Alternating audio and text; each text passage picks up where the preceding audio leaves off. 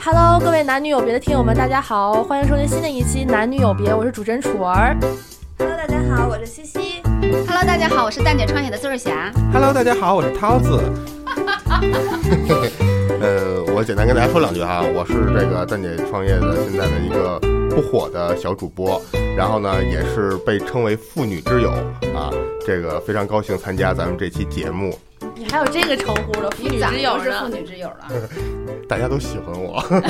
我我我觉得啊，直播这个这个录制小听已经尴尬了，我们仨面面相觑。但是我之前跟涛哥外拍的有一次，他给我说那个他给他媳妇儿拍的照片儿，我能感受到涛哥是一个特别爱媳妇儿的人这个不但假，嗯，啊。就他他会在我面前特别赞美媳他媳妇儿，不像蛋蛋那种是那种 PUA 加赞美，就是跟他完全不一样我只能说楚文。你他跟你聊太天儿，了是吗？他跟你聊天儿的时候，还可能不是成年人之间的聊天儿，你知道吗？他和哦蛋蛋聊天儿的时候，我坐在旁边的时候，那才是成年人之间的聊天儿。哦，那涛哥还是藏的太深了。被你们看出来了。好，那我们本期的主题呢，就是女性要不要创业啊？上一期已经小小的透露了一下，然后我们这一期呢，就是特意邀请了涛哥来作为我们的这个嘉宾，然后和我们进行一个男女对话的一个碰撞，然后看能不能碰撞出新的火花。好，那我们先聊一下第一个第一个话题，就是说女性要不要搞事业？嗯，涛子来吧，他是嘉宾，先让他上。行嗯，为这事儿呢，我准备了一个稿儿，我就简单说一下啊。准备这个好家伙，哎，等会儿，当时刚刚我们录制之前一直找不到找找不到涛哥人儿，原来是自己偷摸到屋里面写稿去了。是这样，我这儿有一点小看法哈。你说这个一个女人啊，主要呢有两种活法儿，这一种呢是献身家庭，然后成就一个男人；另外一种呢是献身事业，成就自己。那这个如果让一个男人来选择哪种活法的女人呢？我觉得主要还是取决于这个男人在家中的地位。那那至于刚才你问到说这个女人要不要创业，其实对于我来讲哈，呃，我之前收入还可以，因为我自己也是一个创业者。所以呢，我其实是希望我媳妇儿就就不要创业，在家呢就是把家庭弄好，把后院给我做好。这样的话呢，呃，我在外边去打拼，我能显示出我的这个实力来，哎，这个这个价值。但是后来，嗯，自打一些嗯这个这个这个事业后来变成到了低谷之后呢，我就发现好像我就变成了一个什么样的人呢？就是确实是啊，不是说怕大家笑我，你们知道这个软饭硬吃的感觉吗？就是其实真的特恶心这感觉，你知道吗？但是，呃，我觉得女人到不了到底要不要去创业，怎么说呢？还是看老爷们儿。我觉得啊，他刚才列了两句，两两句，两个情况，一是说为是牺牲家呃献身家庭让男人成就男人，要不就是献身事业成就自己。我觉得大概率啊，你献身家庭啊也成就不了这个男人，这个男人呀、反倒还是那么回事儿，然后呢还会软饭硬吃，这就是结局。哎，所以那 那你现在，所以之前你觉得你媳妇儿应该在家里的时候，她是在家里的吗？还是说她一直都是有工作的嗯，她一直都有工作。啊、嗯但是你就不希望他一直太忙呗，就不要找不太，忙我觉得就是正常的上班呀，找一个事业单位就 OK 了。我觉啊得不不要最好不要创业，这样的话呢，就是其实比较本身稳定？对，因为本身男人压力已经很大了，呃，回到家面对老婆，如果能开开心心的，我还能放松一些，对吧？我这一回家，他好家伙，创业失败，对，呲牙咧嘴的，今天不高兴，明天怎么怎么着，我肯定也会不高兴，会影响我。啊嗯那那你现在实现软饭硬吃的愿望了吗？他一直在软饭硬吃，哦，他刚才说的就是自己呀、嗯，反正现在确实没办法，软饭硬吃着呢，现在。哎，那你现在在蛋姐当一个不暂时还没有出名的小主播，你媳妇儿支持你吗？我媳妇儿嘴上还是挺支持我的。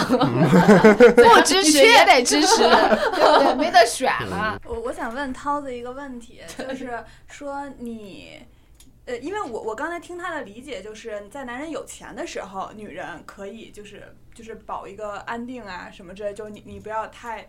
呃，嗯太考虑事业，然后回家对我笑脸相迎就行。但是嗯当我男的赚不到那么多钱的时候，可能就需要你女的出来，至少旱涝保收的，你你稍微有一个工作，好像就是是这个意思吗。我我我认为正常的家庭应该应该是这样吧，为了家但是女的。不不打拼事业，怎么就能够哎比如说你你三十五嗯岁，你男的事业低谷了。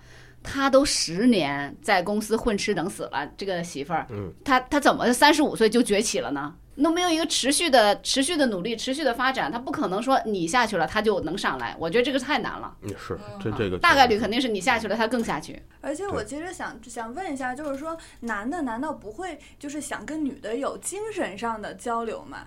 就比如之前我知道我知道很多人看我的小手挥舞的，他们不想。都说成功的男士的尽头是小娇妻，但是我之前看好像就那会儿非你莫属特别火的时候，当时好像那个世纪佳缘，世纪佳缘出事儿了，但世纪佳缘当时那个 CEO 叫什么来着？然后他说他跟他的妻子都是 CEO，然后他认为就是一定要呃男强人要找个女强人，因为大家都是 CEO 的时候，对很多遇到的工作上的问题啊，大家都会有相同的。呃，看法或者说就有话说吧，但你如果在外面那么那啥回来小娇妻，如果比如说有人说呃小娇妻开口跪，就是那你没有精神层面的交流。我就跟你说啊我觉，得那董事长是在立人设，我我就跟你说，真正能男生啊，能说我找一个跟自己实力相当的人一块儿进步的，千万里挑一，都不是万里挑一了，千万里挑一。我知道的只有罗永浩是这样的人，因为他这么说了。对。他说他媳妇儿是一个能跟他同步的人，他们俩是互相促进的人，他们俩回家之后能聊到一起。其他的你再找出任何一个 CEO，不都是小娇妻吗？为什么呢？我那呃咱们第一期节目我就不是说过嘛，如果有一天我是个男的，且已经是亿万富翁了，大概率也会找一小娇妻。为什么呢？你不用跟喜欢年年轻漂亮不不不不是这个，而是他不找你事儿，他对你没那么多要求，你给他钱就完事儿的。啊，哎就比较肤浅，说白对了，我就给你钱，然后你就你就高高兴兴的哄着我就完事儿了，没那么多又跟你交流这企业管理，我跟我的合伙人交流好不好？为什么要跟你交流啊？对不对？我在公司够烦的了，你还跟我讨论这个，没必要。就是事实上就是。一个人真的如果那么有钱的话，他还愿意找一个天天跟他讨论那些乱七八糟事儿的人，万里千万里挑一，真的，真的是这样子的。所以西西同学不要做这样的奢望，要像我这样绝望对此事。对，总总之我就是觉得吧，这个一个男人啊，或者说一个老爷们儿，很难能和自己的女朋友或者和自己的老婆在事业上同频，这件事儿很难做到。嗯，就就就因为压力太大了，我能我能理解啊，嗯就是我认识一个非常非常优秀的男生，我个人认为我是很喜欢他的，非常优秀。但是呢，他所选的两任媳妇儿都是小娇妻，就是柔柔弱弱的，文文静静的。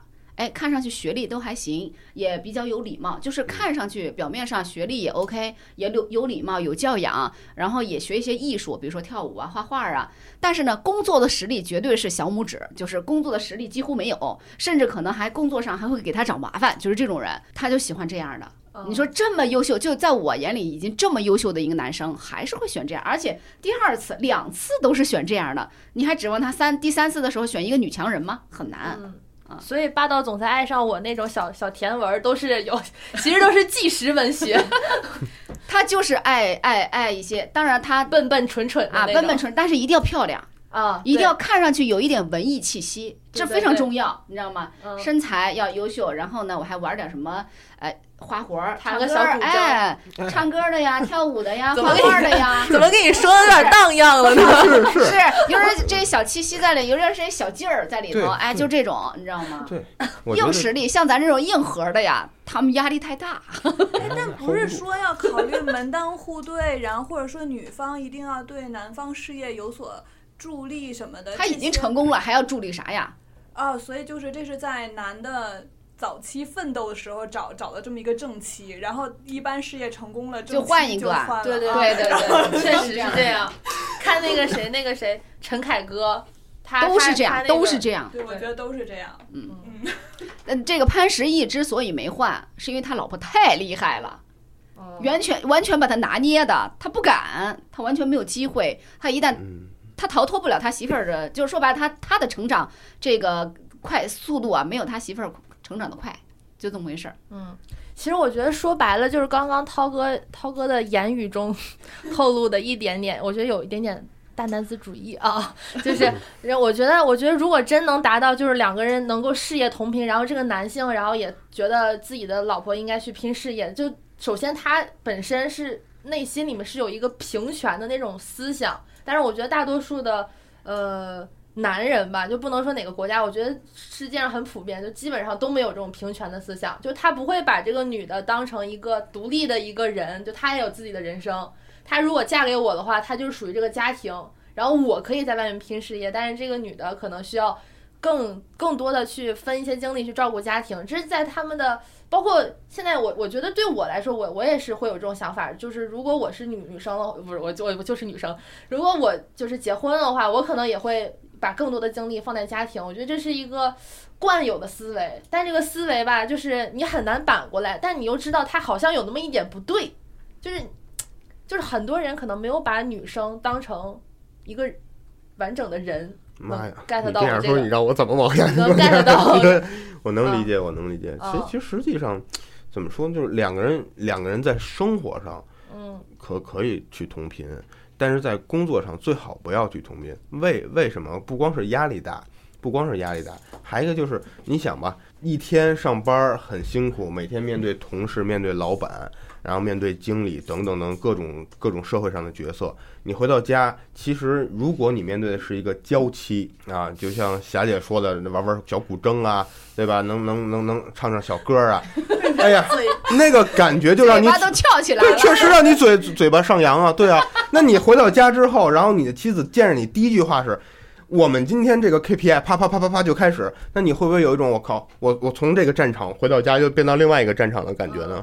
但你你这个想法是不是说事业同频是指你们俩在一个公司里啊？我感觉如果是两个人处于不同的行业、不同公司，回家也不会讨论太多工作相关的东西。那不，我媳妇儿会，她就还是会跟我说啊她她她公司的那些乱七八糟的那些事儿啊。其实啊我还我还是笑脸相迎，嗯嗯，你说的都对，但实际上我是很抗拒，我我真的不想听。他根本不想了解他媳妇儿，啊他也不在乎他媳妇儿工作做得好与不好，更不在乎他媳妇儿成长不成长，你知道吗？那我觉得你应该跟他明说，你跟他说你我我也工作一天了，你再不要跟我。我就跟你说，这话。说出去了，这奔着离婚走了就。这期节目最好他别听。但我觉得刚才霞姐说的可能有点绝对，因为如果要是我的话，我应该也也不太想听那个男的回来跟我抱怨他公司里的这些乱七八糟的事儿。我可能也是希望就是大家都不要谈，那个男的如果是个小娇妻，他就不跟他聊企业了，他就跟他花前月下就完事儿了，嗯，对不对？我干嘛要嗯跟你聊企业发展呀？今天我们开了一董事会，我把一个副总裁骂得狗血淋头，根本没必要。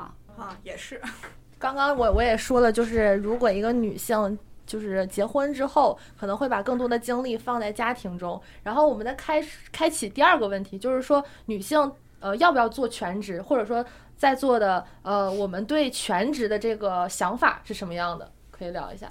涛哥，你先来。嗯，你指的全职就是全职太太对全职太太工作，家庭主妇。你看这我一说，大家又该说我这人特别矛盾。怎么说呢？这个班儿 还是要上的上啊啊，嗯，班儿还是要上的。为什么呢？你想，就是他不上班儿，他每天照顾家里没问题，但是就这也挺噩梦的，你知道吗？就是他把所有的重心全放在你的身上，哦，就就是围着你转。对比如说你出去晚了，然后就会问你怎么还不回来。对。就是哦你没有办法找一些其他事儿去分散他的精力，然后他把所有精力全注射在你的身上了，你也会感到不自在嘛。嗯，所以这就是为什么很多人结婚之后赶紧要个孩子，这样老婆的心思就会到孩子的身上，不会围着自己转。嗯，可以这么说，但是有个孩子之后呢，你也会就是顺理成章的变成一背锅侠。就是你回了家之后，比如说他的脾气会更大，你知道吗？就比如说弄孩子的辛苦啊，等等等等啊，他会发泄在你的身上，这也是一个正常的事儿。哦，可是我觉得这很正常。如果是你一直带孩子的话，然后孩子作业写的就特别差，你不是也会很生气吗？那肯定的，所以我还是选择还是上班吧，挺好。嗯嗯，那那你会，那你比如说，就是你媳妇儿现在又上班，然后又要主要照顾孩子的那个人，那你对这个想法是什么样的？你有没有想过，就是有一点补偿啊，或者是些有这个确实有，我还是挺心疼他的。嗯，哦就是我有时候也会愧疚，就比如说我不顺利在事业上，或者我哪哪哪儿做的不好，我肯定会愧疚。他其实女性、女人、妻子在家去照顾孩子、照顾家，呃，他付出的体力劳动啊，其实真的要比比比不比创业简单，就是也嗯挺烦的，就每天也是一些乱七八糟的事儿啊啊，这孩子怎么哄他都他都是吧，他都不睡觉，他天天在那儿哭。哎呀，那那个我体验过，真的挺烦的，就不如嗯走出来赶紧工作。嗯，那霞姐你，我我觉得啊，就是，呃，如果你想当全职主妇，呃，全职太太，那你就眼睛得擦亮，得找一个你觉得你当全职主妇，他能养活得了你们全家的这样一个男人。我觉得这是最重要的。嗯，你别当了全职太太，牺牲了两年，对吧？最后发现这男的啥也不是，最后还得自己出来打拼。我觉得这就是你得想清楚。如果你想当全职太太，没问题，找个一眼看上去对，家底儿也不错的，对吧？是工作也不错的，你再当全职太太，别想当全职太太，最后嫁的人还不行，哎对吧？嗯我觉得这是有问题的。第二呢，我是如果说不是万不得已不要当全职太太，怎么也有份工作，不要离开社会。为什么呢？你如果离开了社会当全职太太，你比如说涛子的媳妇儿，至少还有个公司，对吧？嗯不管他是是好还是不好，他至少有几个同事，能跟同事们聊聊天儿、聊聊新闻，总归跟这社会没脱节。你要是全职太太，你就跟这社会脱节了。嗯脱节了之后，你心里啊，你心里的这个事儿啊，就那么一丢丢了。你不想关注男生，你都变成了只关注老公了。嗯你只关注老公和孩子，你别的你都关注不了了，因为你接触不到这些事情。那么你老公也觉得你烦，对不对？天天一回家就叨叨叨叨叨叨，觉得这觉得那的也烦，对吧？所以我的建议是，能不辞职在全职在家带孩子就不要辞职。嗯尽量留一个社会关系嘛，就是你要有一点社会关系，有家庭关系，这个个人才能够，呃，才能够生活充实一点。没错我个人感觉是这样子的啊。嗯，而且我觉得其实全职和拼事业，它这两个都很难。就对我来说，如果是让我天天在家里面待着，然后围着锅碗瓢盆儿，然后天天洗衣服做饭，我觉得也呃不比上班轻松。嗯，因为我我首先我是一个闲闲不住的人，就是我不愿意就是一直在家里待着，我更更反感就是离跟社会脱节或怎么样，就是就是这种事儿。然后如果说我以后的话，但是像我我男朋友，我之前跟我男朋友讨论过，就是如果结婚的话，就是他就是对全职的这个看法，嗯，他怎么说？就是他说，如果我我有足够的钱，我是希望你能在家里面的。就是可能我觉得大多数男的都会有那种希望有一个人帮他照料，就是家里面的乱七八糟的事儿，他也不用操心，可以完全的投入到工作中。但是我当时我就觉得。你先有足够的钱再说吧，就是想要有足够的钱，然后而且这个钱还不能是你这会儿赚这么多，你你下一秒你又又崩了怎么样？就是你得有一个足够的积蓄，你才能承担起这个家家庭的重任。就是因为如果我们俩结婚了之后的话，肯定又不是我们自己家庭了，肯定还得承担双方父母，就这些乱七八糟的。我觉得，嗯，当全职的话，有一个人失去工作能力，这不是一个随随便便就能就能许下的一个承诺。而且，如果你当家庭主妇的话，肯定势必你的情绪方面各个方面你都得要自己调节。我觉得这事儿特别难。比起这个当全职太太，我觉得上班反倒是一件很轻松的事儿。比起被被老板骂，还还在家受老公的气、婆婆的气，对我，我就觉得和家里人打交道太难了。我我因为我本身我自己就是不太擅长和家里面的人打交道，我觉得和和家里人打交道特累，而且你这这些东西处理不好，你天天朝夕相处，抬头不见低头见，哎，家里的人既要讲事儿，还得讲感情。对对对，而且什么事儿扯到情上就，哎呀，理不清。烧脑啊！嗯，那西西你呢？你觉得对全职有什么看法吗？嗯，我肯定是，就我从来没有考虑过全职这个问题。对，然后但是我曾经短暂的，不是因为之前就是有一段那个没有工作的一段时间，嗯短暂的体验了一下全职的这个感受，然后就觉得简直要死了。就是你早上起来人就已经没了。然后就剩你自己，然后呢，你就说一天干点啥吧。我一开始过得很滋润，比如说瑜伽呀、跑步呀，然后看书呀、电影啊，那日子过得可好了。但是就过两三天就不行了，然后就开始研究做饭。研究做饭呢，我就又怕浪费食物，就真的把自己吃胖了五六斤，就是 一天的研 研究的饭全部都要吃掉。再然后就是你发现那个人可能晚上很晚很晚才回家，然后你对于你而言，你就是感觉这日子过得特别慢，然后你好不容易盼他回来了，你就你想对他笑脸相迎也没办法，就是你整个那个怨气，就是本来你哎你怎么才回来？我一个人在家。你一个人可以忍受，当你看见那个男人的时候，你就一瞬间就找到了那个。就是你本来白天呀特别想念他，结果人回来晚了，你就哎呀，这个这个这个游你游戏不知道我在想你吗？对对，就是那种，然后就你整个人，就是你想 hold 住你都 hold 不住，然后你，然后而且呢，就是白天的时候我已经很尽量的给自己找各种事儿了，但是问题就是你这边脱节了嘛，就是我去找我的朋友，我朋友都会说我现在开会没空理你，然后我甚至拿着我做好的那些什么甜品去人家京东就是那种地方，然后说哎我去你工位上就跟你聊天儿，没事儿你先忙，我等着你，我在休息室等你，然后你就发现人家就是也是匆匆忙忙的过来跟你寒暄了几句，人就走了。然后你呢是又打车过去，然后又等，就哎呀，反正就整个就感觉自己啥太都糟糕了，对这种感觉非常糟糕，真心嗯被辜负那种。不是被遗弃了。对，没人在乎你，没人跟跟你没没什么可说的了，就是你对我来讲没有任何价值。对，就这种感朋友也不是朋友，然后老公也看不见，然后你自己想的那些特别美好的健身呀，然后社交呀什么的，真的就反正我是我是接受不了这种感受。享受不了，对吧？对对对，而且但是我不知道，就比如说刚才涛哥说，只要女的有一份工作就行，嗯，是吧？对，那这工作，因为我之前不是跟霞姐说过，就是有一些北京人可能就是是吧，家里特别有钱，有钱到已经没有欲望的 那那啥了，然后呢就不想工作，但是为了找一个好婆家，就是你听上去你我这女儿在家待着不好听，我得给她找个工作，地铁。啊，就是地铁的安检员，或者是中国联通的柜姐，就是这一类的。那男的不会觉得就是，呃，那样吗？就是你好歹也得有一个，啥意思啊？相对于来说体面一点的，是不是这个意思？我我觉得，如果如果我是男的话，我媳妇儿家财万贯，然后她在那个地铁当安检员，我反倒会觉得挺好的，因为安检员他是一个很枯燥、很机械，然后他那个工作环境也是很单纯的。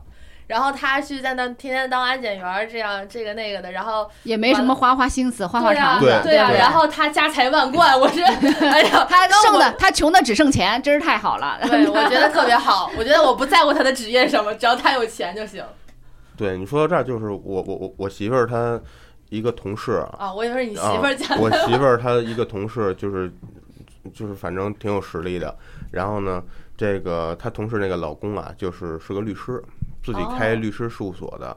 然后呢，我同嗯、这个我媳妇儿她同事也是学法律的，然后然后呢，呃，我媳妇儿啊，我先说她啊，是在这个国企里边上班儿。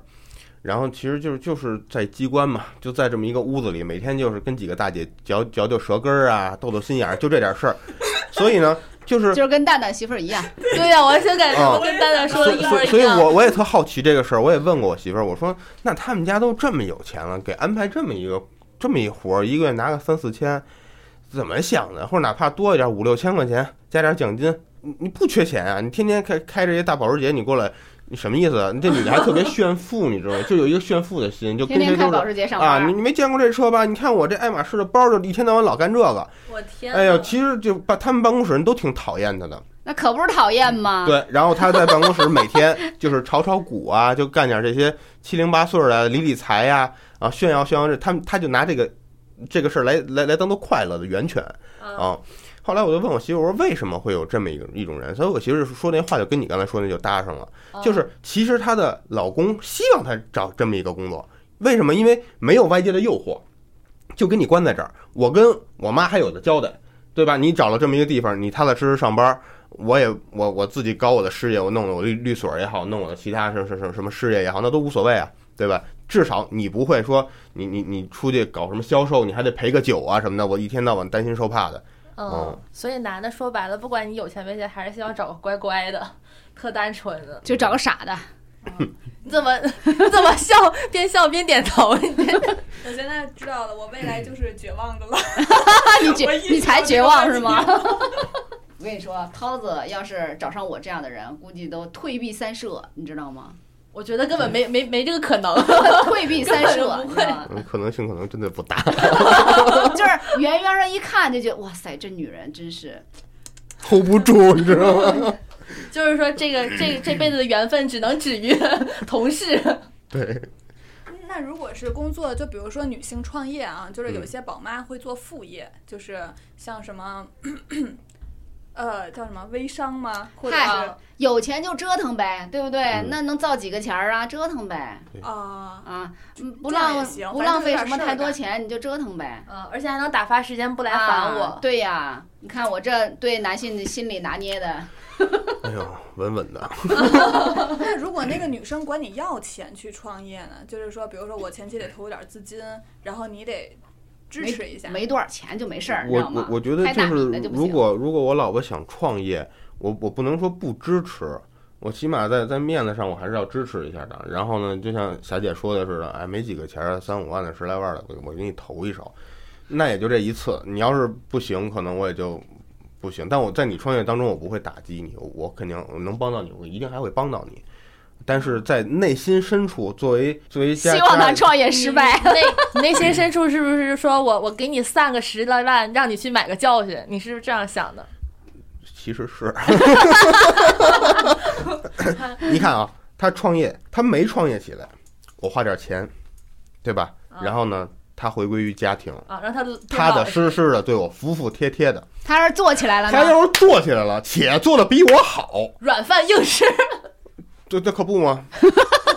那吃的门牙都崩了。我我是觉得啊，就是现实的家庭里面，女强男弱是很难维系的这个关系。嗯，我也很难维系的。就算他软饭硬吃，也吃不了几天。为什么呢？因为那个女的一旦创业成功，她就知道这男的是个软是个软蛋，你知道吗？然后她创业成功，一定见识了很多的男生，很多优秀的男性，对对吧？而且我不知道是因为媒体在去渲染这种情况，还是说是是这个现实本身就是这种情况，就是呃大多数就是女强男弱，他都没有一个好的结局。比如说三星那个千千金，嗯她和她那个保安男朋友。这不是已经也是失败告终，然后所有这种女强男弱的，好像都是结合的不是很好。这不用渲染，事实就是这样。哦，对，事实就是这样，就是呃一个男的如果盖得住女的，这个女的能忍，你知道吗？男的也愿意这个女的比自己弱。嗯，但是如果一个女的盖这个男的，男的不愿意这个女的比自己强，女的呢，那个男的也不愿意忍，就这么回事儿，嗯对，嗯就好比他不愿意，忍的。对，就好比你开车，你如果旁边你你你的爱人他没本儿，你就会安安静静、踏踏实实地把这车开到终点。一旦啊他也会开车，边儿了吧啦的。嘣儿了吧啦的，一就没完没了了。啊，对，对对对，女的也不能，其实大多数情况下，女生并也说实话，相互的，女生也不能接受比自己软弱的男生。嗯，所以一旦这个男的不行，或者是软弱的话，这个女的也挑刺儿，天天的看他不顺眼，对，你知道吗？所以也无关男女，就是两个人能力是不是相当？对一个能力，一个三观嘛。涛子，我问你，你觉得你媳妇儿在家做家务带孩子啊？假设她是全职太太，嗯，你觉得你应该给她工资吗？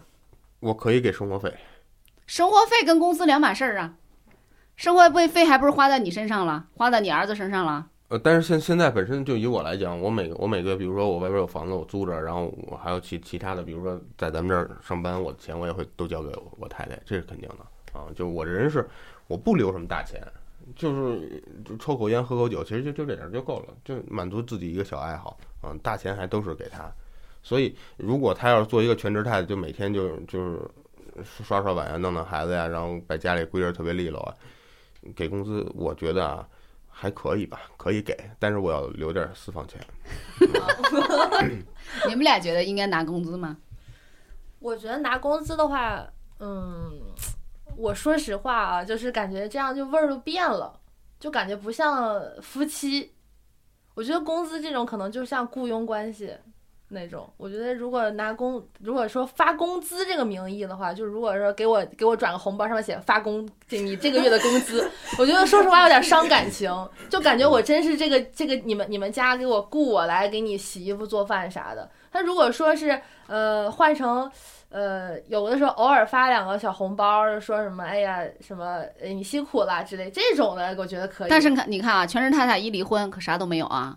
哎离结婚离婚不应该是分一半儿的家产？你想多了，有时候你要看具体的财产状况，可啥都没有啊。你你如果净身出户，呃老公也不给你这个那个的，你你会怎么想？那只能说平常能能薅点儿就是点儿，薅一点儿，薅一点儿自己存着以备不时之需，只能说这样了。你现在你看，现在很多离离婚官司，就是比如说这个女的是全职太太，没有收入，对吧？房产呀，各种也是男方的婚前财产，就类似这种。一到法院判，比如说十几年的婚姻啊，才判三万块钱，对，这就很就这样，你说这不伤感情吗？就是其实到了最后，如果走到那一步啊，是必然伤感情的。我是觉得就是。就是，当然，楚文说的这个从心理上是可以可以理解的，且可以接受的。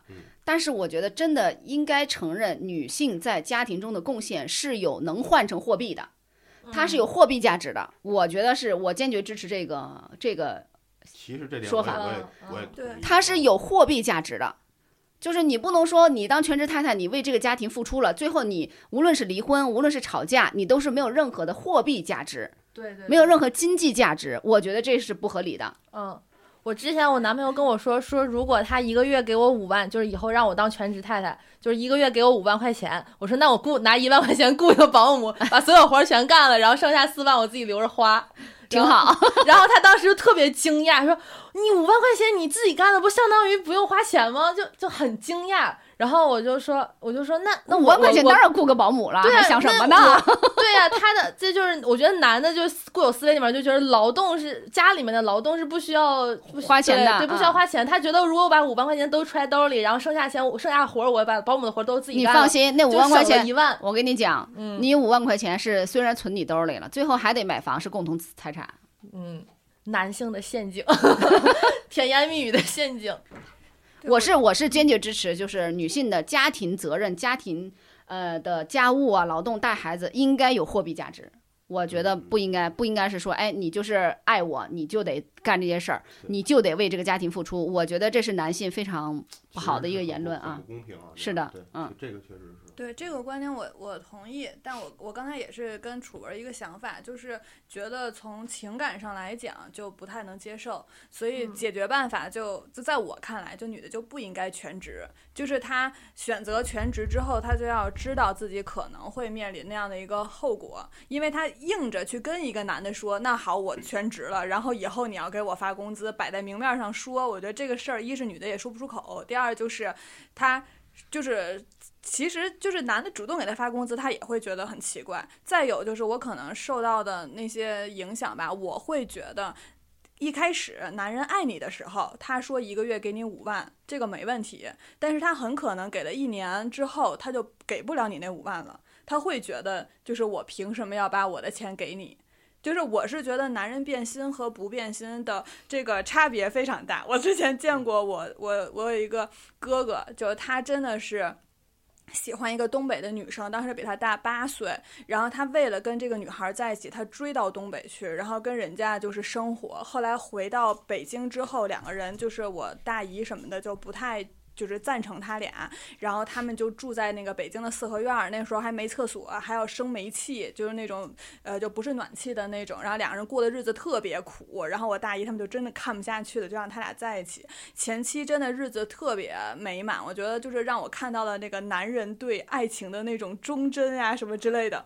但是最后呢，就是就是我哥变心了，变心了之后，他他现在已经有小三、小四、小五、小六了吧，反正就是一堆。但是这个就后面的我都没有再去。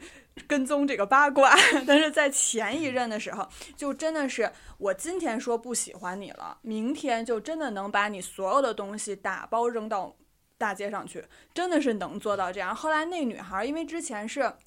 觉得可能会跟我哥过得很美满，所以他们在东北的房子也都卖了，然后举家就在北京。到后来就是当我那个嫂子被被扫地出门的时候，就真的是在北京那个租自行车那个就是车棚，就在那儿，就是三口之家在那儿搭着睡觉，就是就过得很惨，因为东北的房子也没了，北京的家也没了。就是我会觉得，就是男人变心的那个前后，让我觉得特别的真实，所以我会相信他在当下说“我给你工资”，也许是真心的，而且也是他自己主动去说这个话。但如果你成为一个全职太太，然后可能没过多久，这个男的就会认为我凭什么要把我的钱给你？你在家也嗯没、没感受到他的那些付出，就爱你的时候都能理解。不不不，他爱你的时候，你还跟他在一起的时候，他给你也是他自己的，能理解吗？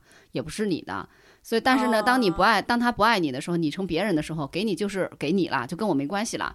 男人很自私的。哦，是这样，我现在才理解了。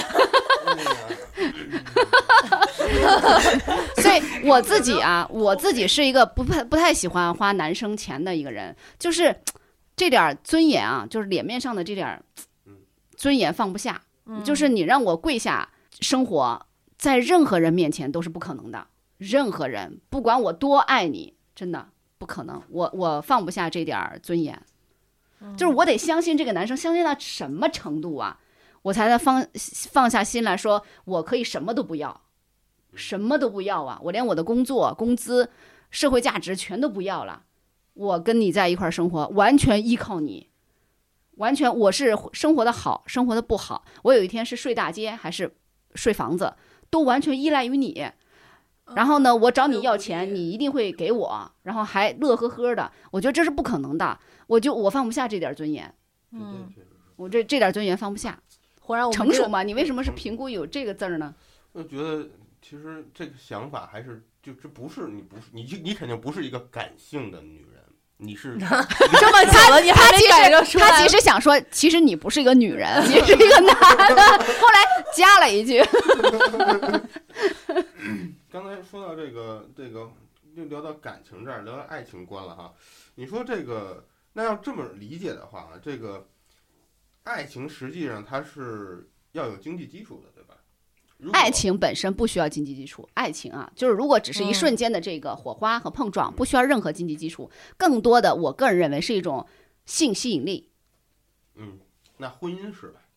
婚姻是必须要有经济基础的，嗯，所以婚姻是建立在爱情加经济啊、对对对，是这样的啊，加很多附加条件的一个一个一个东西啊。哎，我突然想问一下男生，我就突然啊，就是假设你知道你没钱，配不上这个女的，你跟这个女的无法就是提供给她好的生活的话，那你是不是在爱情上就不会开始？你错了，会呀、反正爱情又不需要经济基础，按照刚刚的公式来说，他错了，你错了，你错了。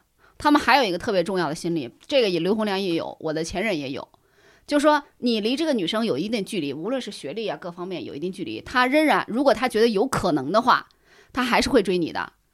为什么？他会有种挑挑战的心理吗？他希望他的儿子基因好，改变他们家的基因，就是这么回事儿。说的很现实啊，但是事实就是这样。好可怕呀！但我觉得这不说的分男女，说的很心里了，是吧？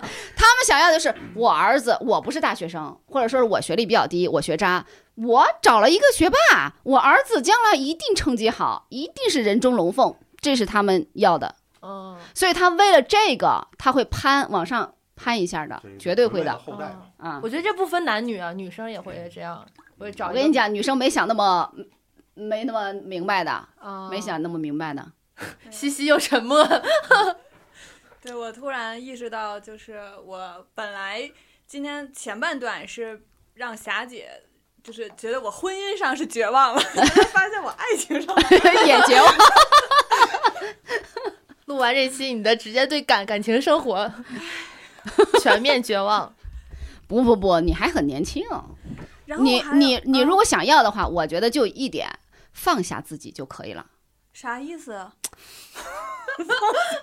就是放下自己那点儿没有价值的尊严就可以了。那啥，我也没听懂，我没明白。解释完我说白了就是说，该找个弱的，吗不是不，是，该委曲求全委曲求全，该撒娇撒娇，该示弱示弱，不要表现那么强，是不是？你就嗨。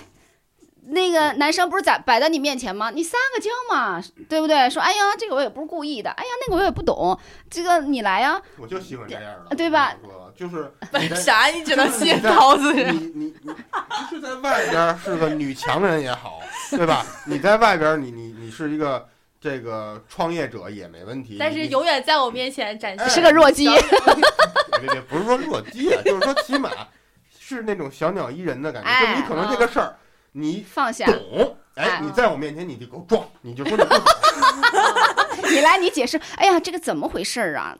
这个一加一为什么等于二啊？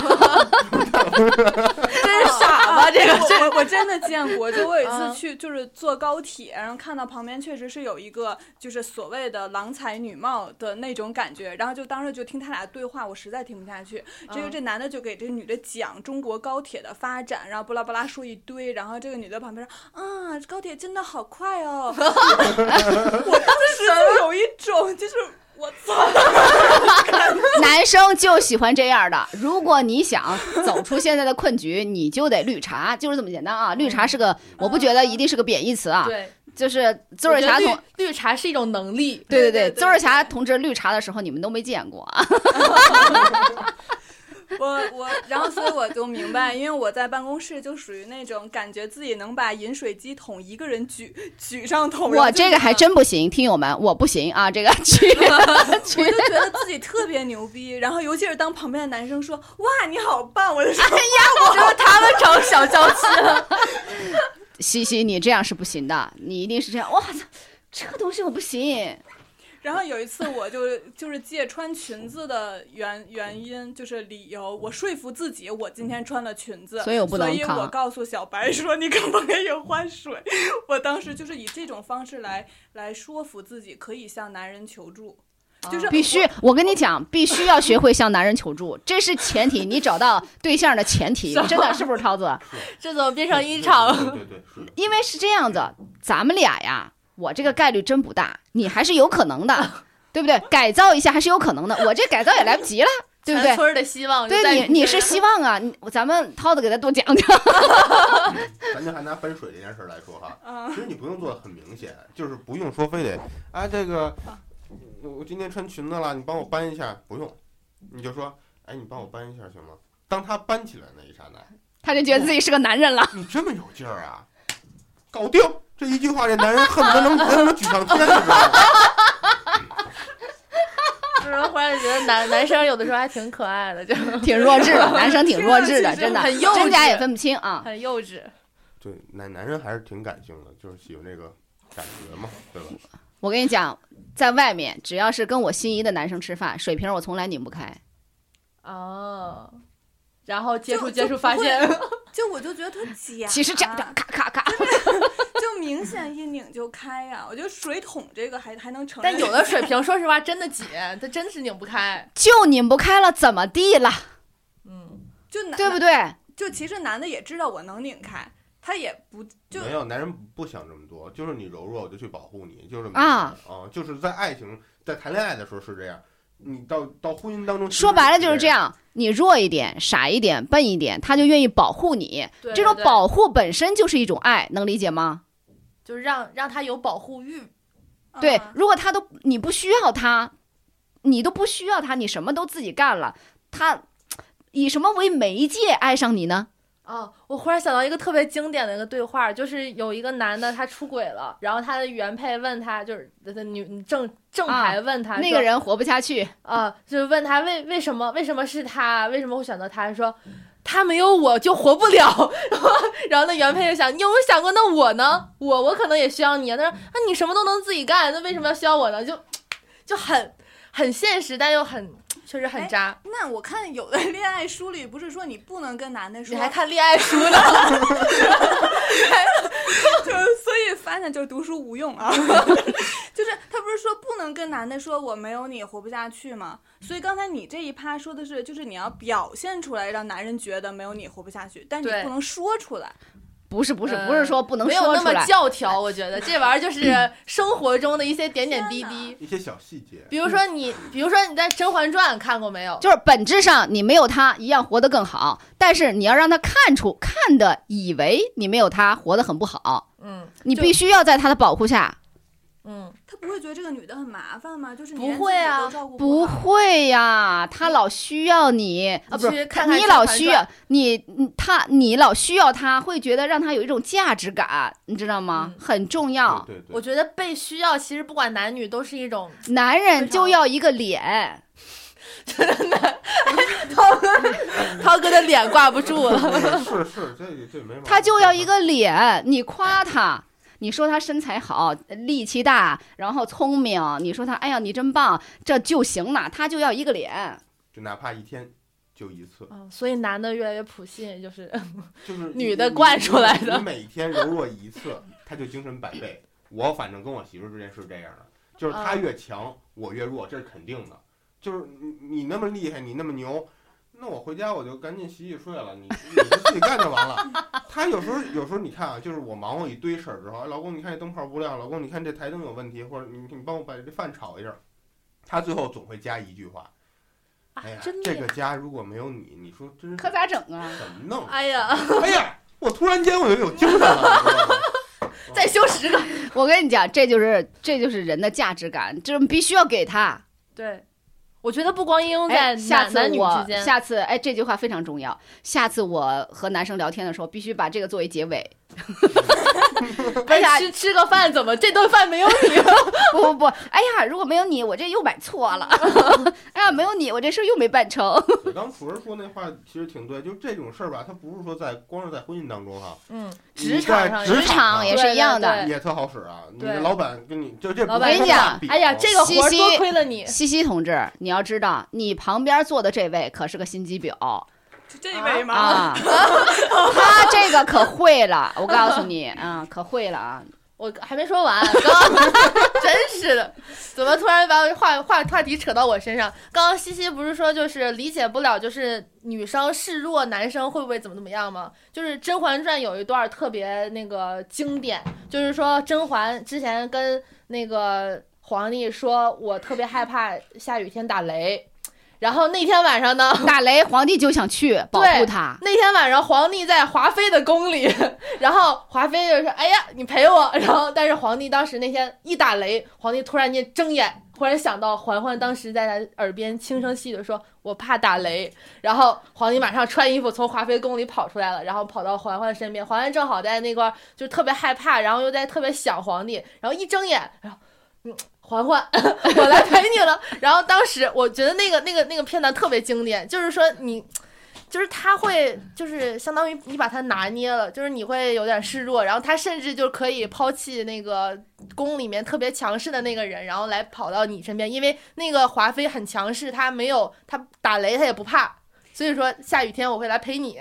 但会不会有个前提，是因为这个时候这个皇上爱这个嬛嬛，就他如果不爱的时候，他都会觉得这女的哪儿那么多事儿啊？就比如我这么说吧，就比如说我可能之前就是对对生活，也许是因为我完全不管家里的那些事儿，所以就是在离婚的时候，我记得当时我问他，我说那家里物业在哪儿？就是我不知道，就是去哪儿，因为他跟我交代后事似的啊，就是你物业费 要交，你这是两个情境，然后大哥，不是，我是想说是因为我，然后哦，就是示弱和不管是两回事儿。不是你这是两个情境。你那个情境还是说双方还是就是怎么说呢？你双方还是有一种感情的联系嘛，对不对？你那都离婚了，都吵翻天了，都已经那样了，我离恨不得离你远远的了了。对对你这是一个情境嘛，对不对但？我的意思就是，当我问他，我说那物业在哪儿，他就他当时脱口一句说你怎么什么都不知道？但是我的意思就是，因为你那样就不是示弱了，你就纯纯的就是 蠢，就是你这就不是示弱。如果你你当时你们俩就是如胶似漆的时候，然后你你说哎呀物业在哪里，然后他可能会告诉你，哎你个小笨蛋什么？那 你们俩都离婚了，你这物业在哪儿？问我干嘛？我跟你离婚了，跟你没关系了，对吧？就就我的意思是说，你不就是之前啥都不知道，然后才就才导致我这么多年都不知道物业在哪儿嘛？所以，啊所以现在知道物业我现在知道哦，原来示弱是一种态度，然后不知道物业在哪，纯粹是无知。嗯 示弱确实是是一种手，也是一种手段，你知道吗？嗯嗯就是男人永远记不住这个女人对他强势的时候，是记不住，也不想去记。嗯记不住吗？我我媳妇儿跟我嚷嚷说我什么，我就没脸没皮，听听不见，左耳进右耳出。她一，说老公你怎么怎么样，哎希望我喜欢的男生，我强势的时候他都忘了。霞霞姐到时候相处的时候强势九十九次，最后温柔一次。好，那我们今天就聊到这里吧。行吧？啊，外面也没聊也没聊什么正题，啊，最后变成了一个绿茶修炼课。我觉得很重要啊。绿茶啊不是什么贬义词啊。对对对，嗯我同意这个观点啊。好，那我们今天就到此结束。然后好像也没有聊什么女性要不要创业这种，但是聊了一些很深刻的情感话题啊。然后如果大家喜欢我们这一期视频，呃，不不不，喜欢我们这一期音频的话，欢迎在评论区里面给我们留言，多给我们鼓励。然后有一些呃听友们就是可以发表一下自己的意见，然后包括你们的一些呃想要听的话题，都可以在评论区告诉我们啊。然后呃，那我们说一下我们的 slogan：男女虽有别，是是男是女无所谓。好的，那我们下期再拜拜。拜拜。